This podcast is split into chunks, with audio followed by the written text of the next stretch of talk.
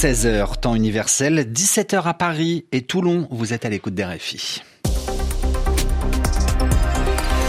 Adrien Delgrange. Place au journal en français facile avec euh, Anne Kantner. Ravi de vous retrouver. Bonjour Anne. Bonjour Adrien, bonjour à tous. Vendredi 11 novembre, au sommaire de cette édition, ils ont posé leurs pieds sur la terre ferme. Les 230 migrants coincés sur un navire humanitaire sont arrivés en France ce matin.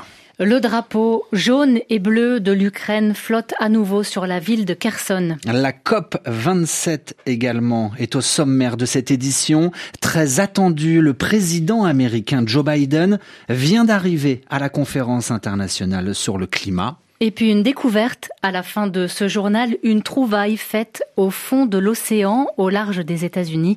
Simon Rosé nous raconte la suite dans un instant. Voilà pour les titres, soyez les bienvenus. Le journal. En français facile. Les passagers de l'Océan Viking ont pu débarquer en France. Le bateau Anne qui les transportait a pu accoster ce matin dans le port de Toulon, dans le sud de la France. Ces plus de 230 rescapés, hommes, femmes et enfants, ont été sauvés par l'ONG, l'organisation humanitaire SOS Méditerranée. C'était il y a trois semaines et c'est la première fois qu'un bateau ambulance sauve des migrants au large de la Libye et les débarque en France. Yoram Meloul est à Toulon pour RFI. Du soulagement, mais aussi beaucoup d'amertume chez les équipes de SOS Méditerranée après 21 jours d'attente.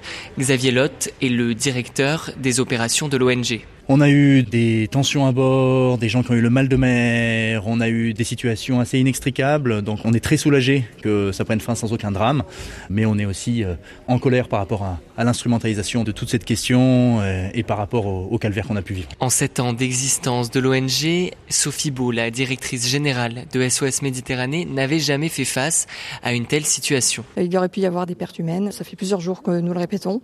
Des personnes étaient euh, otages de discussions politiques qui n'ont pas pris fin. Pour elle, il est urgent que les États européens s'organisent. 27 États européens pour se répartir 234 personnes. Est-ce qu'on ne peut pas mettre en place des mécanismes euh, avant les crises euh, pour ne pas en arriver là? Et les États euh, européens, oui, sont responsables de l'échec de leurs discussions et de, de l'échec de la mise en place d'un cadre clair, d'une part pour secourir les personnes en mer, mais ensuite aussi pour les débarquer dans un lieu sûr. Désormais, le bateau va devoir faire une escale technique avant de repartir en mer dès que possible. Yoram Meloul, Toulon, RFI. Les migrants, une fois débarqués sur le sol français, ces hommes et ces femmes ont commencé à être transférés en bus vers un lieu d'accueil situé à quelques kilomètres de Toulon toutes ces personnes vont être reçues par des médecins avant d'entamer des démarches administratives. L'armée ukrainienne reprend le contrôle de Kherson. Les forces ukrainiennes sont entrées ce vendredi dans Kherson. Kherson, cette ville du sud de l'Ukraine, était occupée par l'armée russe depuis euh, près de huit mois. La Russie, de son côté, confirme avoir demandé à 30 000 de ses soldats de se retirer de Kherson. Dans l'actualité, également l'arrivée du président américain à la COP27. Joe Biden s'arrête quelques heures à la conférence internationale sur le climat. Parmi ses premières déclarations, Joe Biden réclame que tous les pays de la planète puissent réduire leur émissions de gaz à effet de serre, autrement dit moins polluer. À la COP27, justement, le thème du jour, c'est la décarbonation. Celui de moins polluer, réduire sa, sa, pollution. Ce matin en Égypte, de nouveaux engagements ont été pris pour la planète. Une initiative prise par les gouvernements d'une cinquantaine d'États, parmi lesquels les plus gros pollueurs, la Chine, les États-Unis, l'Inde ou encore euh, l'Union européenne.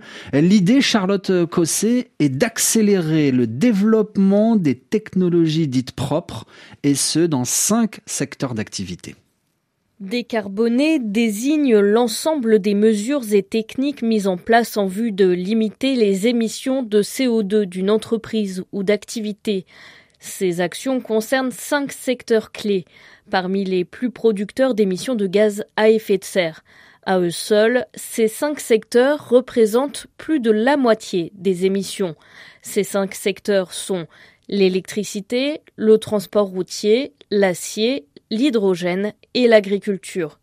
Parmi les actions qui doivent être prioritaires selon cette initiative, il y a l'élaboration de normes communes pour orienter le choix des investissements, la mise en place d'au moins 50 sites industriels neutres en carbone, fixer une date commune pour la fin des véhicules polluants, ou encore le renforcement de l'assistance financière et technologique aux pays en voie de développement.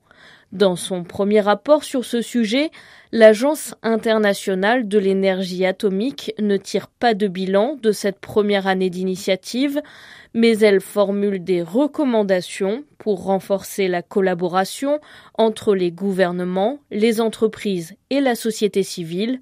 L'Agence internationale de l'énergie atomique alerte sans collaboration internationale, la transition vers la neutralité carbone pourrait être retardée de plusieurs décennies. Charlotte Cosset dans ce journal en français facile, RFI à Paris, 17h06. En Iran, après la prière du vendredi, des centaines d'hommes ont bravé l'interdit. Autrement dit, Anne, ils ont manifesté sans autorisation contre les dirigeants du pays Mort à Ramenei, ont crié des hommes en sortant de la mosquée de Zahedan.